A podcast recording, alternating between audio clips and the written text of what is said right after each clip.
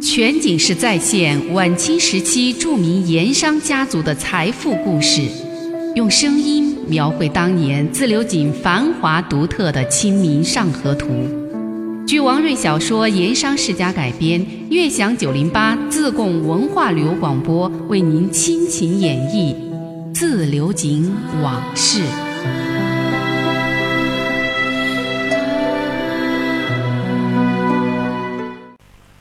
上一回咱们说，炎帝会跟陕商八大号的纷争愈演愈烈，越闹越凶。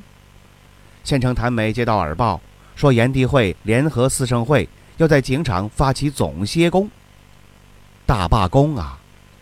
这要是整出什么乱子，很可能就官位不保。谭梅急了，又把陈兴甲、刘子和叫来，软硬兼施，让他们去找孙跛子，好好说和说和。争取把事态给平息下去。陈兴甲回到玉昌美，马上叫人去请孙跛子。可是，一连三天找遍了自流井，孙跛子踪迹全无。陈兴甲想，孙跛子失踪了，这不科学呀，其中必有名堂。这一想，就更是提心吊胆。那么，孙跛子究竟去哪儿了？其实他没走远。就在富顺县城，穆师爷安排的轿子把孙跛子给接去了。落脚之地正是县城东门的那家福东来客店。那边，陈兴甲派人到处找孙跛子，急得像热锅上的蚂蚁。而孙跛子每天跟穆师爷品茶喝酒，谈天说地，高兴着呢。有时候穆师爷兴致来了，还让店老板二莽娃也过来陪着喝酒闲聊。二莽娃以前没见过孙跛子，不过平时常听穆师爷、王祥他们说起，对这位舍弃庙堂之高、追寻江湖之远的饱学之士，心中敬仰得很，对他一肚子的奇谋妙计更是佩服得五体投地。孙婆子来富顺县城，落脚在福东来，二毛娃岂止是待若上宾，就是亲生父母，他怕也没那么恭顺孝敬。每餐的饮食酒饭。客房住宿的各种细节，二莽娃都是亲自安排，还随叫随到，那么的伺候着。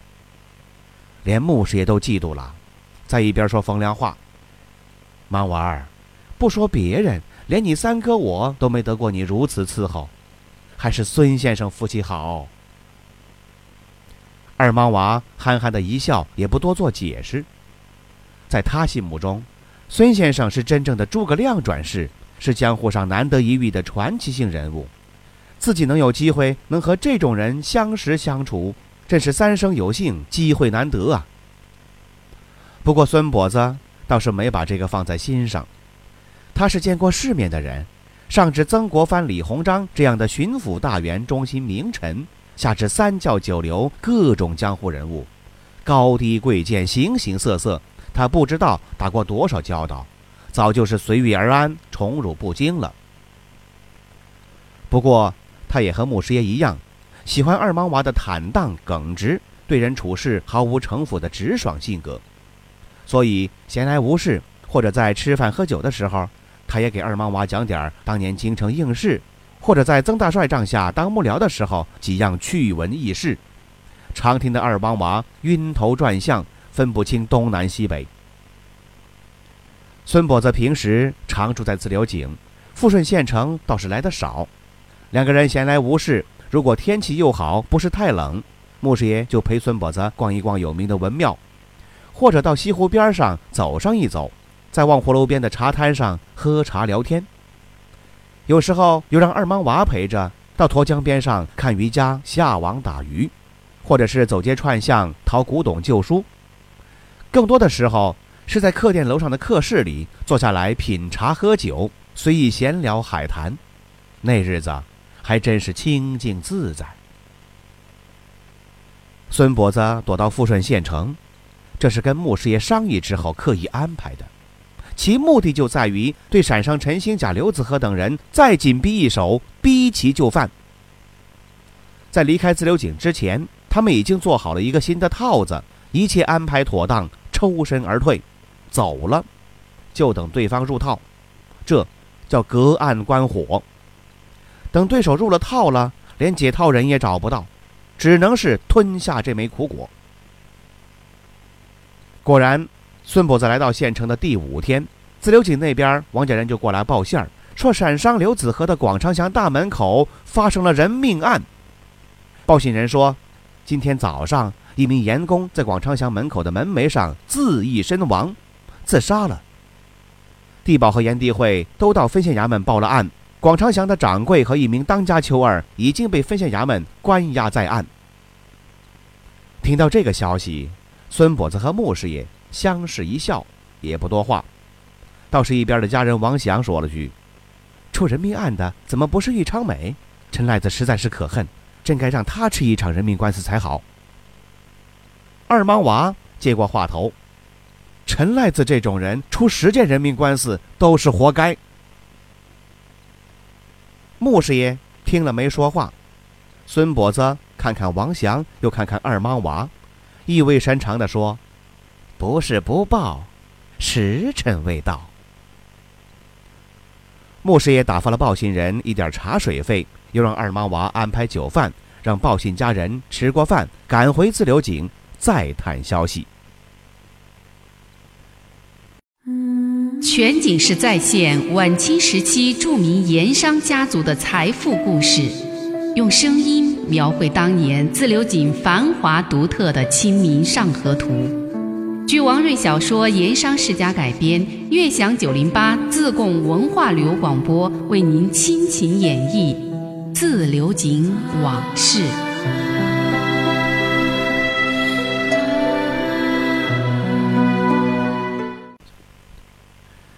那广昌祥门口的人命案到底怎么回事？原来今天早上。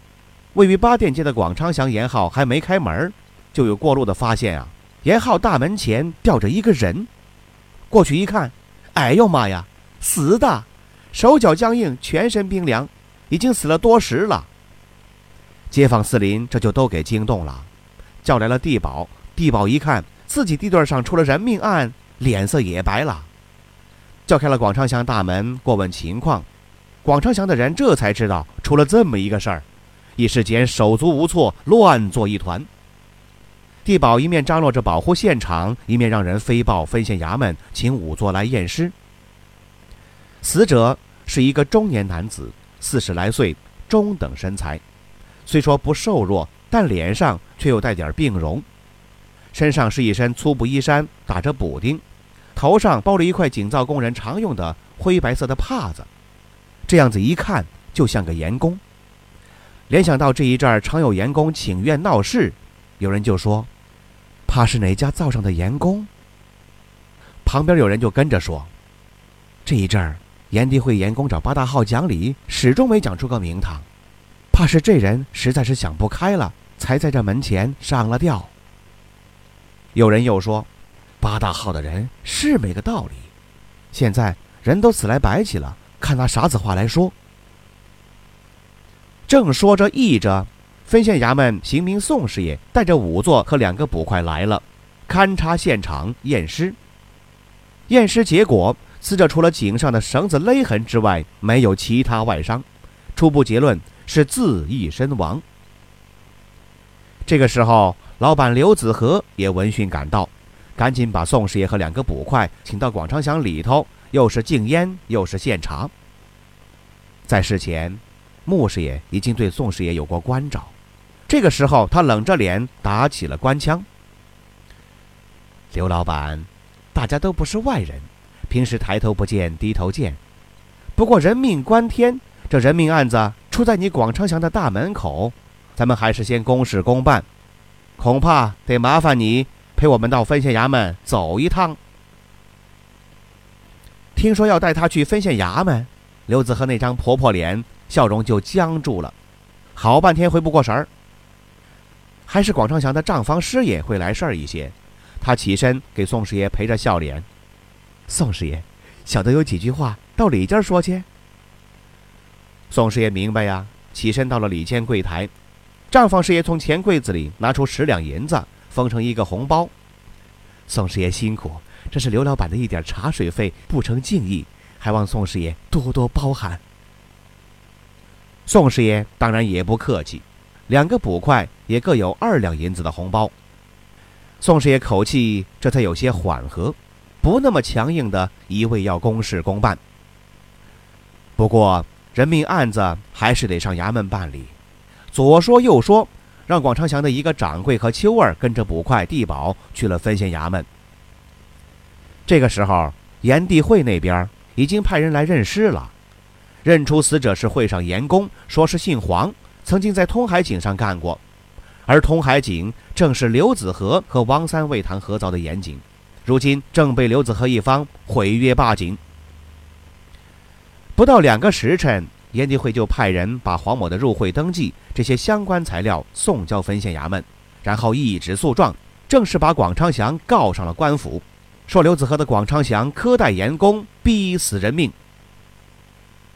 到下午，就有一拨人说是死者黄某的乡下家人。也哭哭啼啼来分县衙门击鼓喊冤，状告广昌祥逼死人命，求官府为民做主，声张冤屈，惩办当事者。而且这一伙人男男女女、老老少少，披麻戴孝的，在广昌祥门口就点起了香烛纸钱，祭奠死者，长跪在门口哭嚎吵闹，引来众多市民围观议论。就这样，自流井整个街面上都给闹腾惊动了。广昌祥出了人命案啦！陕商刘子和逼死炎帝会严公，对，大门口上了吊，舌头伸得老长。一传十，十传百，没多久就传遍了府西河两岸、东西两场。赶来看热闹的、打探动静的、来给炎帝会严公助威的，各色人等纷纷杂杂来了一批又一批。总之那两天，不只是广昌祥门口。就连整个陕商集结的地盘八店街一带，整天是人来人往，热闹非凡。不用说，广昌祥沿号，包括刘子和的其他店铺，生意是没法做了。到第二天、第三天，怕闹事者冲击捣乱，刘家的店铺沿号通通关了门，还让人严加守卫，如临大敌。刘子和提心吊胆，没了主意，悄悄地去找陈兴甲。两个人都觉得事发突然，这很可能跟孙跛子、穆师爷这些人有关，跟王家有关。可是证据呢？拿不出证据呀！而且整个自流井地界儿都找遍了，还是找不着孙跛子，一时之间无法解套，也不知道事情会恶化发展到什么地步。两个人，尤其是刘子和，犹如热锅上的蚂蚁。他们哪里会知道，百里之外的富顺县城，孙跛子和穆师爷两个人一面悠闲地对坐喝酒品茶，一面饶有兴味地注视着自流井这边事态的发展，谋划着这场大戏何时上演第二幕，如何再来个火上浇油。全景式再现晚清时期著名盐商家族的财富故事，用声音。描绘当年自流井繁华独特的《清明上河图》，据王瑞小说《盐商世家》改编，悦享九零八自贡文化旅游广播为您倾情演绎《自流井往事》。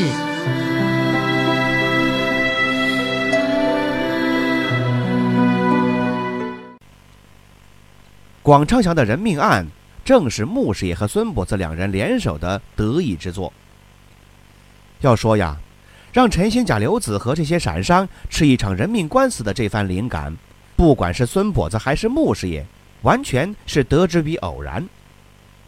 那天从大安寨下了山，两个人在火神庙茶园喝了一个下午的茶，对整治陈兴甲为王家解难之事商议出了一个大致结果，两个人就打轿去登干坝吃羊肉汤。吃的兴致正浓的时候，穆师爷突然发现。在大堂里众多食客之中，有一个人时不时的偶尔望他一眼。穆师爷定睛仔细观瞧，哎呀了一声，起身离座，赶紧过去招呼：“哎呀，宋哥也来吃羊肉汤啊！多日不见，宋哥是越发的精神有福气了。来，我这里先敬鸽子一杯。”又招手叫来店老板，说：“这桌的酒饭钱一起结账，由他买单。”客人要添加什么酒菜，只管上，一并照付。对方似乎感到过意不去，连忙道谢，脸上却不免显露出得意的神色，因为当着店家和众多的客人，穆师爷这么做，那可是给足了面子啊。这个人是谁？此人正是丐王宋仁贵。中秋节水利局开张那天，指挥手下丐帮搅局捣乱，宋仁贵干得相当出色，穆师爷和东郊王朗云都十分满意。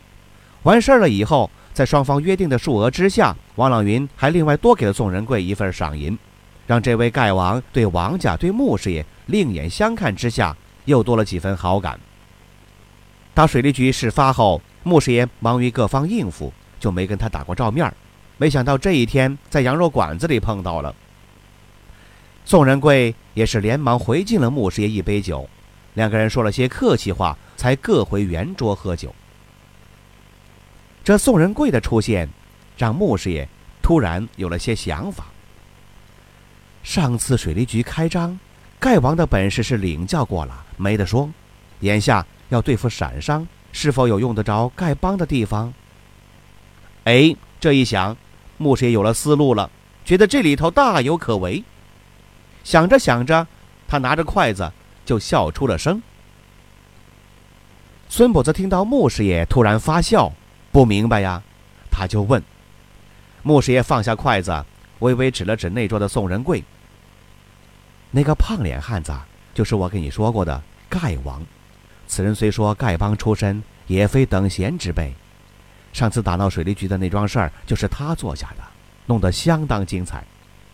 刚才我在想，眼下同陕帮斗，说不定这丐王也有用得着的地方，所以发笑。孙跛子一听，连声说好。他想了一阵儿，对孙跛子说道：“有丐帮出场掺和其中，局面肯定会不一样。不过此番借用丐帮，不仅是臊皮了事，我看还可以往深处去想，给陕帮弄个更精彩的情节出来，那才真正叫他吃不了兜着走。”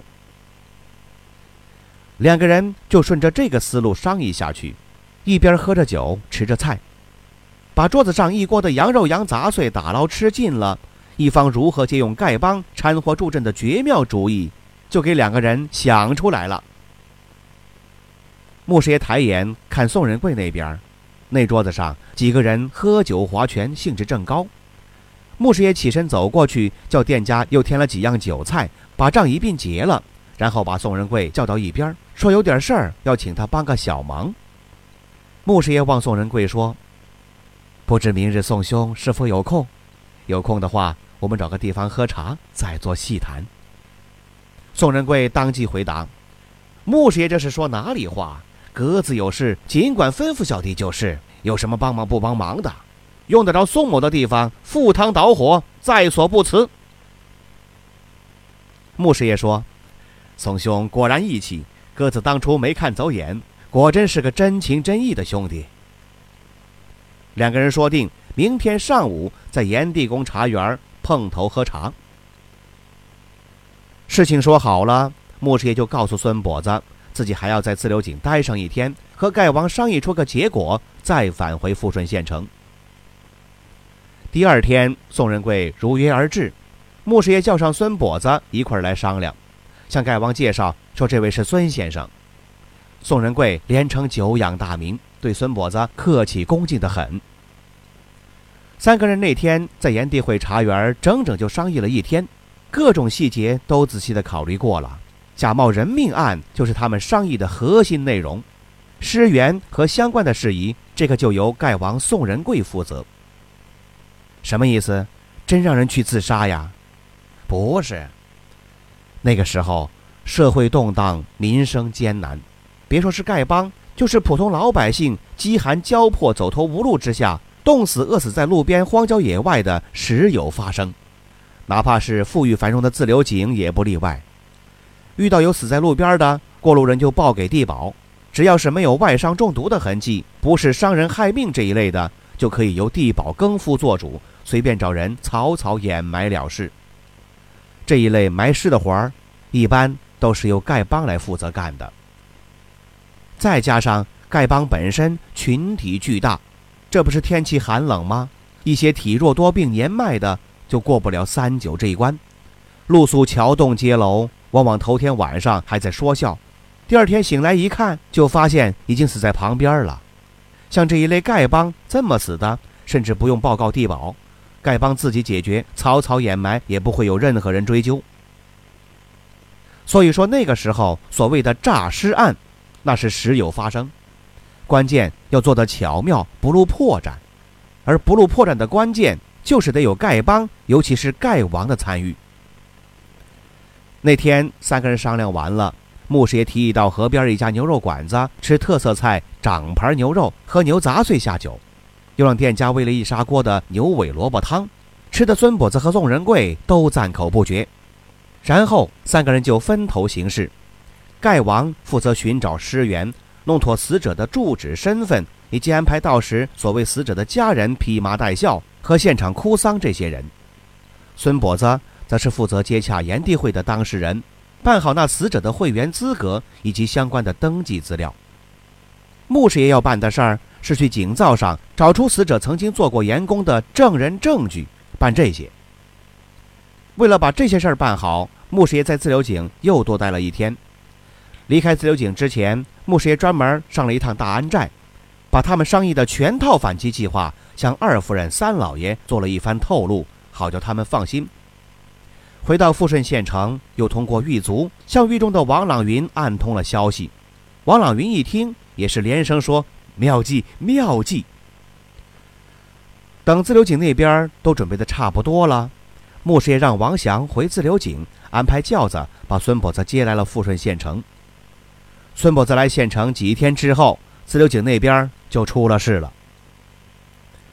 听了王家报信人所讲的情况，穆师爷和孙跛子意味深长的相视一笑，都心想啊，这算什么？精彩的还在后头呢。